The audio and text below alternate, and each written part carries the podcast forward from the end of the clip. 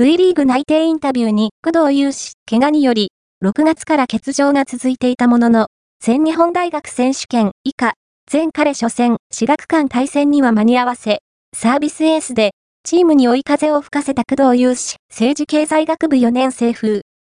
卒業後は、V1 の VC 長野トライデンツ、以下、VC 長野に入団することが内定している。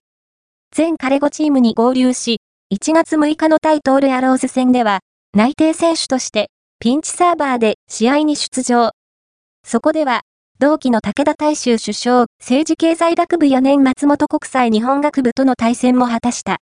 また、1月21日の対サントリーサンバース戦では、得意の守備でチームに貢献。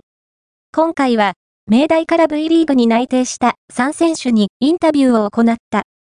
第2弾は、工藤が VC 長野に内定した際のインタビューをお届けする。